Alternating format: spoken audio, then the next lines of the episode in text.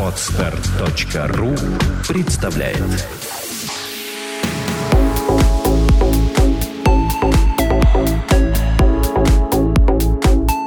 Добрый день, дорогие слушатели. С вами подкаст «Психология, миф и реальность» и его ведущая Александра Иванова. Сегодня у нас снова рубрика «Круглый стол». И сегодня мы обсуждаем вопросы информационной безопасности. И у меня гости очаровательные, прекрасная, Екатерина Старостина. Все ее помнят по нашему подкасту «Блондинка в безопасности». Одна из э, известнейших женщин в этой сфере, специалист авторитетный. И а еще один гость, руководитель отдела информационной безопасности. Компанию мы называть не будем. Пиарщики не согласовали. Я думаю, что это не страшно, но специалисты по информационной безопасности его хорошо знают. Это Александр Баскаков. Добрый вечер. Привет, привет. Ну что ж, э, давайте возьмем быка за рога. И сразу вопрос. Информационная безопасность – это процесс, который присущ исключительно человеку. В стадах буйволов в Африке проблема информационной безопасности явно не стоит. Давайте попробуем обсудить. То есть я хочу услышать ваше мнение. Вот человеческий фактор, он э, какое место занимает в создании угроз этой самой информационной безопасности? Это чисто техническая составляющая или все-таки это поведенческая проблема людей? На мой взгляд, это все-таки поведенческая проблема во многом. Тот же самый социальная инженерия, что-то вспомнила первое, да, что нам пришло когда именно человеческий фактор мешает э, защитить э, те активы от самого же человека, и когда путем манипуляций и веры контрагента или твоего оппонента получает доступ к информации, которую необходимо защищать. А вы знаете, вот давайте маленький ликбез такой. Вот перечислите угрозы безопасности. То есть не знаю, фишинг, э, картинг. Да, можно. И вот, вот такой краткий и бэшный словарь вот сейчас. Ну, ну первое ну, ну вот начиная, э, поддержу Катю, значит, по исследованиям, по нашим исследованиям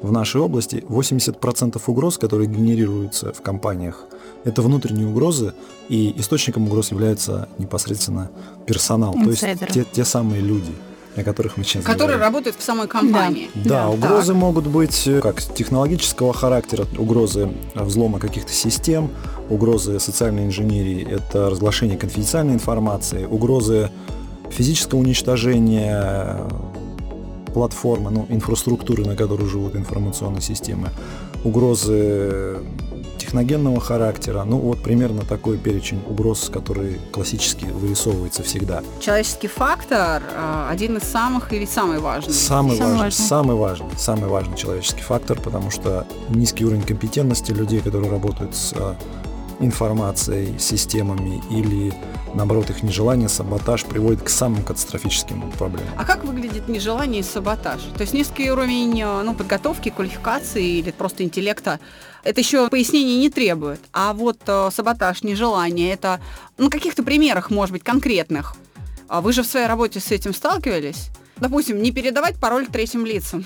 Да, все, все, все. Еще что-то можете привести? Есть инструкции, которые, ну, грубо говоря, там есть у операторов, например, да, так. на самом таком простом примере, которые они должны выполнять. Им кажется, что они их соблюдают, но при каких-то обстоятельствах звонок какого-то человека, который представляется им якобы известным лицом, общается с ними месяц по телефону, входит в доверие, да, ну, хотя они знают, что пароль нельзя разглашать, информацию о клиентах э, отдавать нельзя, но когда тебе человек говорит, что вообще говорит на таком языке, что тебе кажется, что он действительно знаком с топ-менеджерами, как бы на короткой ноге, или там он говорит, я забыл, слушай, прости, я удаленный администратор, мне нужен пароль от входа в мою или в какую-то почту, да, то есть и она может посмотреть э, информацию и передать ему.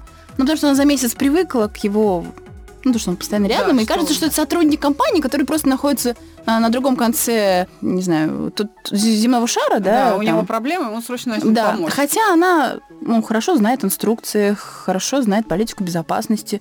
Тот вопрос такой вот глупость как здесь? Это, это мы сейчас говорим о глупости или Не о доверчивости, знаю, или это... о, о чем мы говорим? Ну, это низкий уровень компетенции. Ну, здесь надо разбираться, в общем-то. А, лояльность людей по отношению к выполнению каких-либо правил – это большая проблема. Если человек там не лояльный компании, не хочет выполнять предписания, которые ему выпустили, он занят, считает, что это ненужные вещи, игнорирует их. Потом, не понимая, почему э, эти инструкции были разработаны, скажем, Я приведу простой пример. Мы все получаем по почте рассылку, спам-рассылку из каких-нибудь из Америки, из Австралии. Ну да. Часто такие письма содержат э, зараженные вложения. Целью зараженных вложений, э, целью файлов, которые прилетают в письмах, э, заразить целевой компьютер, то есть ваш компьютер, э, чтобы потом с вас похитить какую-то информацию. Ну или э, внедрить вас в систему бот-сетей, это когда зомбировать ваш компьютер. И мы часто фиксируем случаи, когда, видя, что в компании начинается вирусная эпидемия, то есть начинается атака выпускаем информационное сообщение. Не открывайте письма с электронных адресов, поступающих на английском языке, содержащих фразу факс и содержащих вложение типа что-то там .zip, найдутся десяток человек, которые, которые возьмут и откроют. И здесь уже как раз вопрос э, психологического поведения этого человека. Зачем ты это сделал? Тебя предупредили. Люди компетентные в этом тебя предупредили игнорирование. Вот это и есть саботаж. Что э, наступает в качестве санкции такому нерадивому сотруднику? Увольнение, просто выговор? Или его просто тихо мутузят в туалете? Все зависит, от, на самом деле, от, от, от того, что произошло, от, от, от, от последствий опасных. Да, там вплоть до увольнения, на самом деле, э, может быть. А были случаи, так, расправы, как были, говорю, в туалете? Были, причем такие случаи, э, как показывает практика, к сожалению, наиболее эффективные в плане повышения как раз выполнения инструкций и вот э, отодвигания нежеланной То есть работы. ИБшники такого э, саботажника э, выбирают себе в качестве макевары и спускают пар в конце рабочего дня после того, как эта атака была уже прервана и ликвидированы последствия. Мы, мы не хотим так делать, но вы нас вы, вот, вынуждают нас именно такие люди. Как правило, в компаниях, как бы в хороших компаниях, они потом на каких-то внутренних сетях показывают, рассказывают эту историю о том, что такой-то человек сделал то-то. Ну, то есть такая... И вот его фотография с фингалом под глазом, выбитыми зубами. Страшилка. Общественная порка. Ну, как бы она важна, потому что если человек не, не увидит, э, сотрудник такой же, как он, за это наказывают, и вообще-то нужно быть аккуратнее. Пока не будет страшно...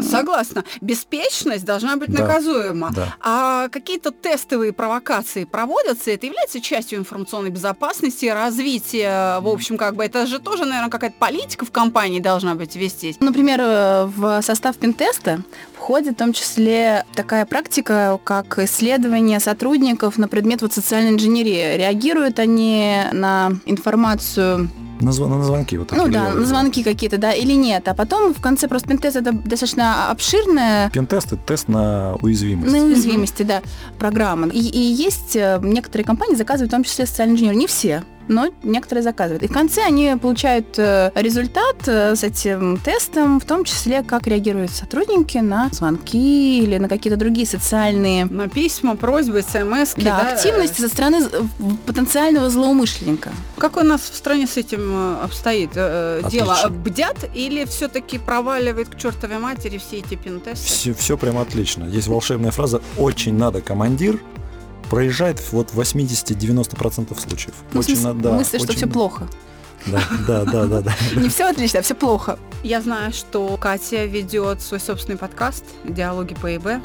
Это такой профессиональный жаргон, видимо. Да, диалоги по, по информационной безопасности по ИБ. Я просто э, хочу сказать, что тем, кто нас сейчас слушает, кто не знает об этом подкасте, на постере poster.fm эм, да, по запросу есть. диалоги по ИБ, да, автор э, Екатерина Старостина. Ну да, и Женя можно... Климов, да, это э, рисповская, можно сказать, такая инициатива, в том числе при моей поддержке. Это подкасты от профессионалов в области информационной безопасности. Для кого? Для вообще широкого круга То есть это тоже просветительская такая Отчасти часть. да, отчасти мы говорим о, об актуальных проблемах в этой области и взглядах со стороны вот тоже профессионалов, Кому интересно, тот слушает. Ну, те же самые профессионалы могут слушать ввиду интересного гостя. Слушайте, просвещайтесь, кому интересно. Я думаю, что это будет интересно, например, собственникам среднему малого бизнеса, которые все равно по нерадивости своих сотрудников влетают, но им это да, очень права. дорого обходится, потому что они иногда могут вообще не подняться после каких-то таких атак, проблем. Банковский счет, э, да, доступы всякие бизнес онлайн. Я думаю, что э, слив базы данных клиентской, э, правда, для перекупщиков и какие-то...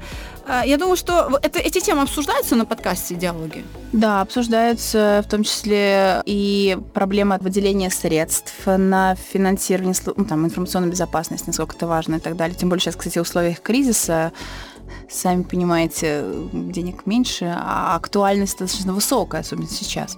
Я вот хочу Саше задать вопрос по поводу кадровой политики. Работа с персоналом предполагает э, работу специалистов в области HR, кадровой службы, некоторую воспитательную часть среди сотрудников или, скажем, их отбор не только по профессиональным качествам, но и по их личностным качествам, которые во многом и определяют, будет этот человек беспечен или не будет. Вообще кадровая политика глазами специалиста информационной безопасности. Что должна включать? Ведется ли эта политика? Кадровая служба как-то взаимодействует с вашим отделом? Должна ли? И если должна, то что она должна делать? Я хочу, чтобы наши слушатели услышали от первого лица, от человека, который постоянно ликвидирует последствия, они находятся между атакующими и собственником. Да, здесь мы видим в этом проблему, мы видим необходимость в том, чтобы наши правила, наши требования по безопасности а, люди, приходящие в компанию, выполняли. Сейчас я прям совсем недавно в своем отделе создал группу методологию, в целью которой является как раз вот, проведение тестов сотрудников, набираемых на работу, на предмет лояльности компании, в том числе исполнительной дисциплины в части вот тех требований, которые мы формируем. Но в других компаниях, как я знаю, Понимаете, информационная безопасность такие маленькие подразделения.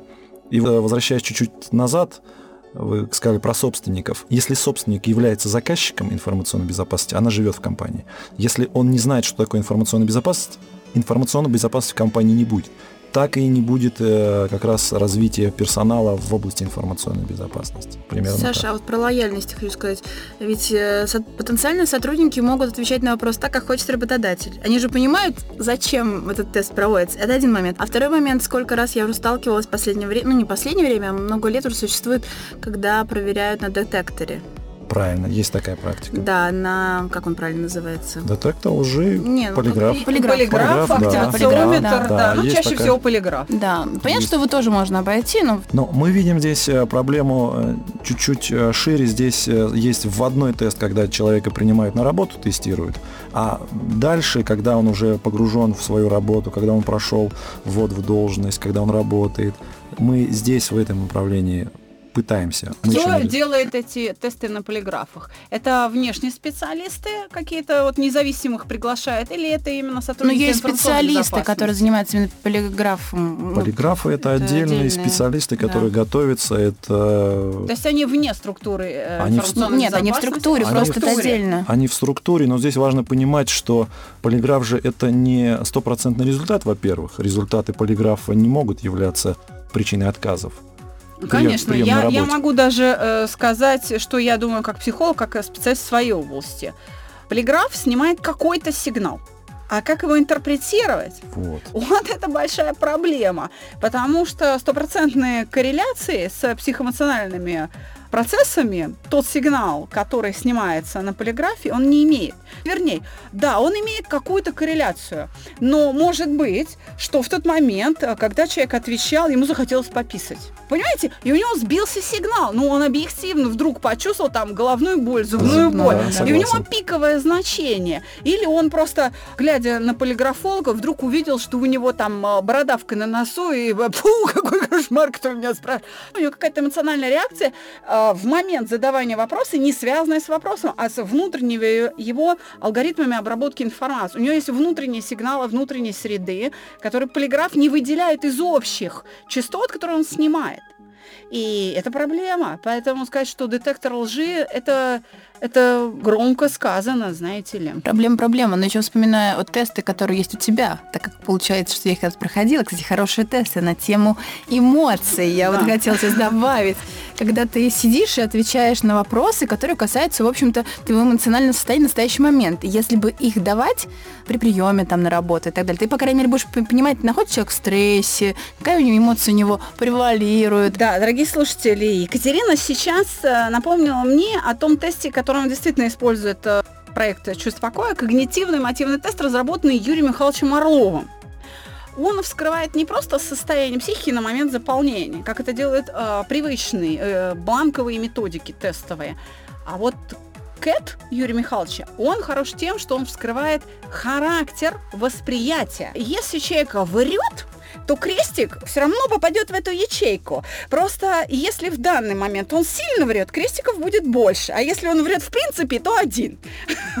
Понимаете, то есть вруна этот тест все равно обнаружит. Ну, или человека с самоедством, или человека агрессивного к другим или к себе или человека не самостоятельного, который все время привлекает, э, не думать своей головой, а которому нужен авторитет, э, мнение, на, на кого он обопрется.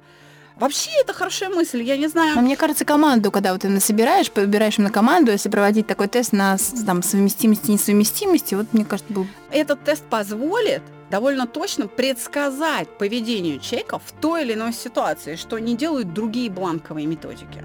Характер мышления, тенденцию реакции – способ реакции когнитивный мотивный тест открывает. И в этом он, конечно, хорош. Поэтому, может быть, кто-то, если из программистов и ну, нас да. слушает, формула несложная, да. но как-то это все красиво оформить, пожалуйста. А может, уже есть такие формулы? Нет, вещи, не э, вот, к сожалению, нет. Наследники этим не занимаются, но они и не против, чтобы кто-то запрограммил этот тест. Можно его сделать там даже, может быть, в онлайн-режиме, но кто возьмется? То есть, если это нужно, то, собственно говоря, мы готовы поучаствовать как эксперты, объяснить, по какой формуле, что и как мы считаем. Потому что мы до сих пор а, по старинке пользуемся бланками. Когда я, например, гляжу в этот бланк, в эти крестики и нолики мои, в эту табличку, в ключ к тесту, конечно, я рассказываю о том, что вы думаете, как у вас это происходит, в какой момент, потому что я 15 лет с этим тестом работаю, он мне привычен, мне удобен, мне надо будет перестраиваться на как бы электронный вариант. И, э, конечно, опытный специалист создает впечатление для того, кто читает этот ключ, что ну, вы, наверное, экстрасенс, откуда вы это знаете? ну, ты же сам туда крестик поставил, да? Интерпретация теста – это очень важно. Но Действительно, можно ввести КЭТ как отбор, но этого же недостаточно, потому что такой отбор покажет, что 82% респондентов профессионально непригодны, и с этим надо что-то делать. То есть нужно работать с теми кадрами, какие есть, и их как-то преобразовывать. И, конечно, работа психологов, она может способствовать вот этой смелости, ответственности, способности воспринимать критику. Ведь угроза безопасности, когда вы говорите о том, что они исходят в первую очередь изнутри компании, это, например, мстительность отдельно взятых сотрудников. Ах, вы так, тогда я вам вот так сделаю. Ну, Правда? Да. А, да, это вот мстительность, обидчивость. Или, допустим, у главного бухгалтера сын стал наркоманом, а у него доступ к счетам и так далее. И когда наркоман попадает, э, допустим, к дилеру за долги, да. следует звонок другу, что или полтора миллиарда, или сын становится белой обезьяной. Что сделает главный бухгалтер? Он сделает все, чтобы спасти сына. Это понятно. Такие вещи тоже должны отслеживаться, отслеживаться и соблюдаться. И компания не должна быть слепа к боли сотрудников, что у них в семьях происходит. Она вынуждена будет, и это будет оправдано, это будет правильное поведение, если компания оплатит лечение этого сына наркомана. Потому что это риск для самой компании. Это не просто проблема для этого семьи. нужно делать срезы, срезы постоянно состояния да. сотрудников и так далее. Не каждая Мониторинг. компания готова заниматься мониторингом, в том числе вот. Но здесь не мониторинг, здесь даже хотя бы а, отслеживание коллективного окружение, что происходит сейчас в коллективе. Вот задача как раз управленцев в том и стоит, чтобы понять, чем сейчас коллектив, чем мы сейчас заняты. И у меня вот большая проблема на самом деле. Я только недавно перевел свое, свой отдел, перевел из подчинения одного департамента в другое. Попал в такую прям иерархическую, жесткую регламентирующую систему, да, а мой отдел это творческие люди, которые каждый день решают творческие задачи, и их нельзя ставить э, в жесткие э, рамки регламента и давить. И Потому сейчас, что они будут неэффективны. Они неэффективны. Да. У них эффективность резко упала. Упала процентов на 60. Это они серьезно? не хотят, они не хотят работать, у них нет мотивации, у них э, они ждут, когда закончится рабочий день, хотят быстрее уйти. Они хотят по любому поводу выйти из офиса. И э, у меня существует как у руководителя проблема. Я не могу донести до своего высшего руководства, что нельзя так работать. Это творческое подразделение, это созвездие творческое, это а, проектная бригада, которая должна больше свободы иметь. То есть они должны заботиться, я имею в виду собственники, руководители, а, о микроклимате. Абсолютно. Об эмоциональном да. комфорте сотрудников. Да. И это, это не определяется премиями, бонусами, красотой офиса. Это определяется отношением к их труду и к системе, вообще вся система координат внутри компании. Да, это Премии тоже определяется. Нет, ну давайте возьмем Касперского. Как он, как он делает э, а, как он обеспечивает... Ну, не только премиями, да. Как он обеспечивает своих сотрудников, которые должны, ну, которые, которым необходимо круглосуточно практически дежурить там, вот вирусные аналитики. Они сидят, да, да, да, при да, появлении да. нового какого-то вируса, они должны быстренько отреагировать. У них созданы все условия. У них есть там спальные места, комнаты разгрузки, там, а, постоянное питание. То есть они могут практически жить в своем а, офисе. Очень комфортные условия содержания а некоторые прямо оттуда несколько дней не выходят. Там сделано все для того, чтобы человек работал. В конечном Поэтому итоге... компания эффективна. Да, поэтому эффективно. А если мы будем относиться к человеку как просто к механизму какому-то, он быстро выйдет из строя. Да. Это не учитывается психологическая составляющая. Да, мы много об этом говорили, говорим. Я думаю, что мы в подкастах наших еще об этом будем говорить. Спасибо большое, что вы к нам пришли. Но под завершение я хотела бы услышать, может быть, какие-то рекомендации. Как сейчас вообще обеспечивается информационная безопасность и в каком направлении вообще это вот участок работы человеческой должен идти, куда он должен развиваться, чтобы все-таки достичь своих целей, чтобы обеспечить эту самую информационную безопасность. Это какие-то технические средства, это какое-то программное обеспечение, которое постоянно совершенствуется, какие-то электронные ключи. Это, конечно, инструкции, подготовка просветительства от сотрудников. Может быть, еще что-то. Здесь, говори, говори. Здесь два направления информационной безопасности. Информационная безопасность как корпоративная составляющая безопасности компании – это одно. Так. Строится непосредственно модель угроз, в которой смотрятся, оцениваются риски, и наиболее вероятные риски, они минимизируются техническими там средствами, работой с персоналом, организационными методами, запретительными какими-то мероприятиями. Или, э, если мы говорим о непосредственно просто личности в нашем социуме, другая составляющая. Здесь нужно все-таки повышать э, уровень информационной своей образованности, потому что мы живем век технологий, и мы должны понимать, как эти технологии работают. Если мы не будем контролировать антивирус на своем рабочем месте, домашнем компьютере, мы можем очень легко попасть под эксплуатацию сейчас уже бот-сетей, мы можем легко э, прошляпить свой пин-код от карточки, расплачиваясь в интернете, и потом получить обратно средства на карточку будет очень тяжело, очень тяжело, практически невозможно иногда. Кстати, я бы вообще проверяла бы сотрудников и через их поведенческие особенности работы с той же информацией дома. Вот если можно бы делать был пин-тест социальной инженерии сотрудников дома, потому что, как правило, дома как сапожник без сапог, да, часто мы сами э, являемся угрозой у себя дома и, и не Кучу, делаем да, тех примеров. простых правил, которые это... А этот же сотрудник приходит на работу, и вроде бы как он старается соблюдать что-то.